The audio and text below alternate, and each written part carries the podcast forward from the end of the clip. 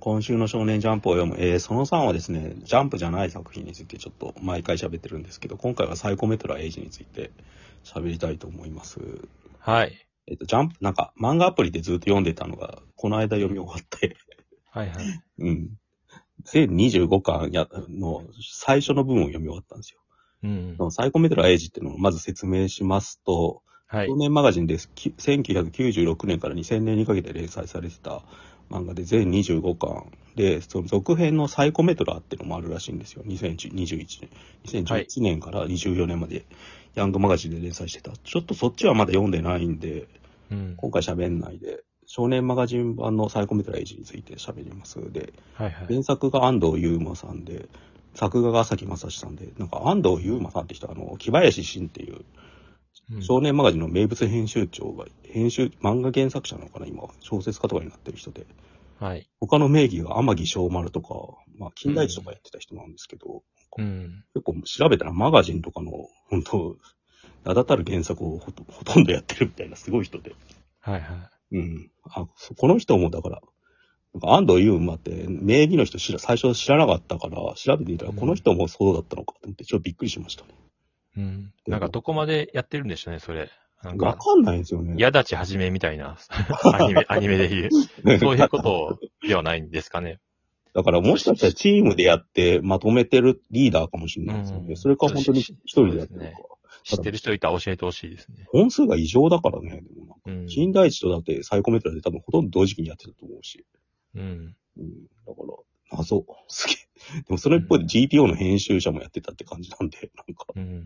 作り方が本当複数でやってたと思うんだけどな。どうなんだろうわかんないですね。はでまあ、サイコメトリーエイジの説明すると、サイコメトリーってあの、触ったものの記憶を読み取る力を持ってる主人公がいて、い。はい。アスマエイジっていう、その少年、高校生の、まあ、ちょっと不不良がかった少年がいて、うん彼が、なんかその、女刑事の新馬良子さんっていう人と一緒に、まあはい。怪事件を解決していくみたいな話で、うんなん、か、は物語としては当時流行ってたアメリカンサイコサスペンスの、なんか、うん。羊たちの注目とかセブンみたいな感じの、あの猟奇犯罪者みたいなやつと毎回対決するみたいな感じで、なんかはいはい。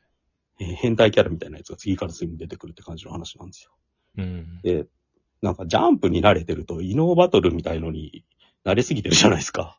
はい。うん。だからなんかどんどん能力が、あなんか、パワーアップしてくるなって言ったら、結構最後まで触ったものの記憶を読み取るってルールは守ってて、うん。それがなんか死者の記憶、死者が憑依するとかなんかそこら辺までは行くんだけど、うんなんか物理的なパワーアップはあんましないんですよ。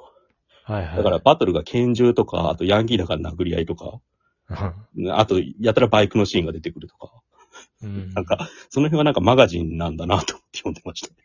はいはい。うん。で、まあなんかすごくテンポいいんですよね。次から次によくできた事件が起きて、なんか、結構ちょっっと猟奇的な事件がいっぱい起きて、それを多う分ん5話とか10話で解決するみたいなのをずっと繰り返していくって感じで。と、うんで、途中でなんか不良同士の抗争みたいのも起こるようになって、はいヤはいンキー漫画のテイストも入ったりして、最終的にはなんか国家転覆を狙う、なんか悪のカリスマみたいなええやつが出てきて、そいつがなんか、だからファイトクラブみたいなちょっと展開になるみたいな。うん。その辺も含めて、なんか、2000、あ、95年から2000年代、96年からか、2000年代の空気を体現してたなって、うんちょっと読みながら思ってましたね。ファイトクラブみたいな展開ってなんですかあなんか、その、なんていうの、テテロを、クーデターとかを悪の犯罪者が起こすみたいな展開。ああうん。なるで、ほど警。察内部に内通者がいてみたいな話になってくるんですよ。うん。なんかうん、結構だから、げ現実、割と現実よりうん。最後までなんだけど、時々、その、やっぱサイコメトリーが使えるやつとか、なんか、うん。異常犯罪者のやつみたいなやつが出てくるとか、うん。になってくっていう。あとなんか、アイドルの女の子が友達でいて、そいつが過去になんかひどい目に遭ってたみたいな、芸能界に闇みたいな話も出てくるみたいな感じで、うん。なんかもう、一つ一つの話はどっかで見たような内容なんだけど、うん。それがなんか次から次に出てくるのが飽きないって感じでしたね。うん。うん。なんか俺は97年にドラマ化されたんですよはね。うん。 96年度なんで、うんあの、まあ、高1の時なんですけど、それがめちゃめちゃ好きで、うん。えー、堤幸彦はいなんですよね。うんうんやってて。で、脚本小原慎二で、うん。それは見てたんですけど、まあ一応2期とかも見てたんですけど、それはあんま良くなくて、うん。えー、なんですけど、漫画は読んだことなくて、うん。なんかどれぐらい違うんですかえーっとね、へ、なんか、言い方難しいですよね。似てるっちゃ似てるけど、うん。似てるっていうか参照元が似てるって感じ、どっちかっつうと。参照元。だからなんか、その当時流行ってた猟奇は犯罪ものうん。なんかさっき言った羊たちの沈黙とか、うんなんかアメリカ系のやつのセブンとか。セブンとか、なんかいろいろあるじゃないですか。はいはい。うん。ああいうミミステリーのて皮は被ってる。それをなんか漫画に持ってくるとサイコメタルエイジになって、うん。その漫原作漫画を経由して実写に持ってくると、堤彦が当時やってた、うん。と後に継続とかに行く流れにつながるって感じですよね、印象として。うん。う。うんんあと、ヤンキーテイストがやっぱ、もうちょっと弱い、うんう。ん、のかなって思って。でも、ドラ、ドラマはヤンキーテイストが弱いってことですかどうなんですかね俺もでもドラマってなんか記憶がおぼろげ。 この間一緒やに、ヤン、うあの、やヤンキーでは、ヤンキーというか落ちこぼれですね。ん。あの、髪染めてるみたいなのって、その主人公の松岡くんはい。ぐらいなんで、他の二人はむしろ黒髪で、 うん。うん。まあ、でも、まあ、授業サボったりするけど、みたいな感じ。うん、うん、うん。うんそう、小原祐希はも元ジャニーズのはい、はい、はい。子はもむしろあの勉強できて優等生みたいな感じだったんじゃないかな。まあ学校サボったりはするけど、みたいな。うん。あのヤンキーって感じあんまりないですね。なんか第1話とかでちょっとなんか食い逃げとか、はいはいはいそういうことはするんですけど、ヤンキーっていう感じじゃないんですよね。当時の微妙な空気ですよね、本当にう。ん。マガジンだからやっぱちょっとヤンキーテイスト入ってるんだけど、うんもっと、洗練化されるとサイコ、あれじゃないですか、多重人格探偵サイコとかの空気になる、うん。なんかチーマーとかの文化に近くなってくんだけど、うん。うん。なんかサイコメタルエイジはもうちょっとね、地元寄りって感じでしたよ。ああ。だからそう考えるとなんか後の池袋ウエストゲートパークとかのテイストに近くなるっていうか、堤作家のう。うん。テイストで言うと、うん。あとなんか、なんだっけな、デブ戦っていう後にこの作画の人の方が書く漫画があって、はい。それが、なんかその、せなんかその警官、ちょ婦人警官、なんか変態男の話なんですよ、基本的には。はい。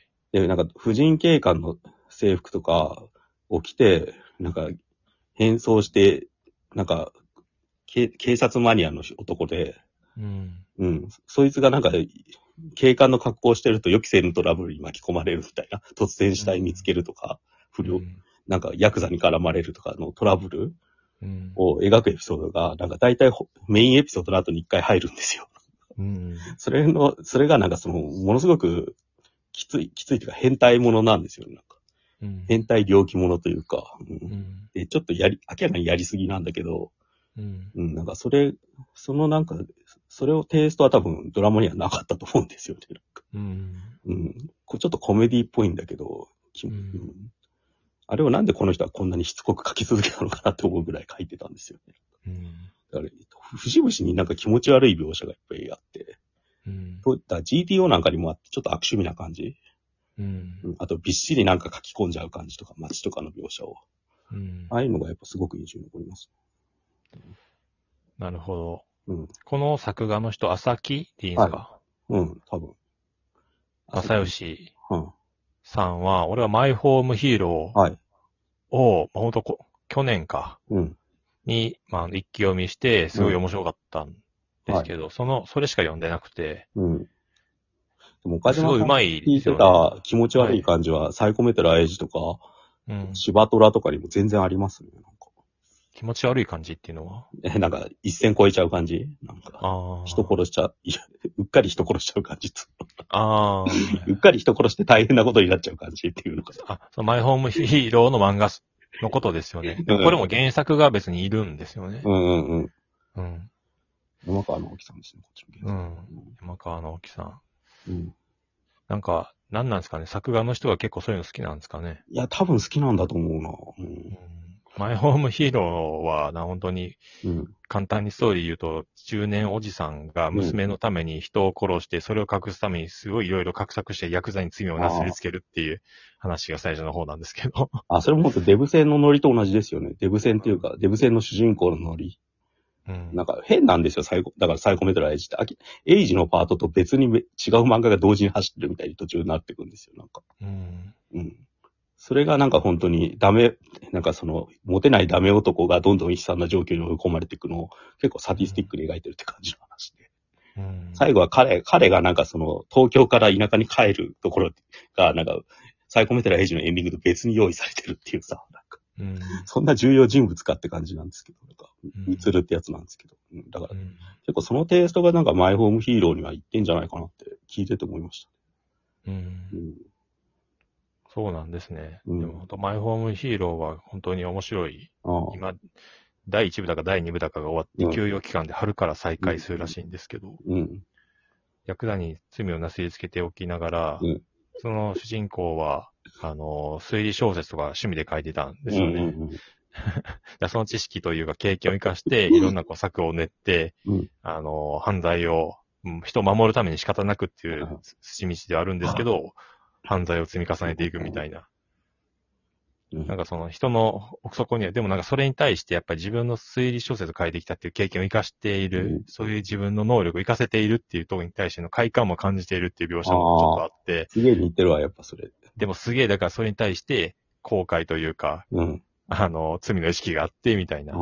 あっちはデブ戦やっぱ似てるな、デブ戦っていうか。ええうんそう。なんミだツルものっていうの、サイコメトラエイジのミツルパートみたいのがあるんですけど、なんか、うんそれにすげえ似てる、なんか聞いてると。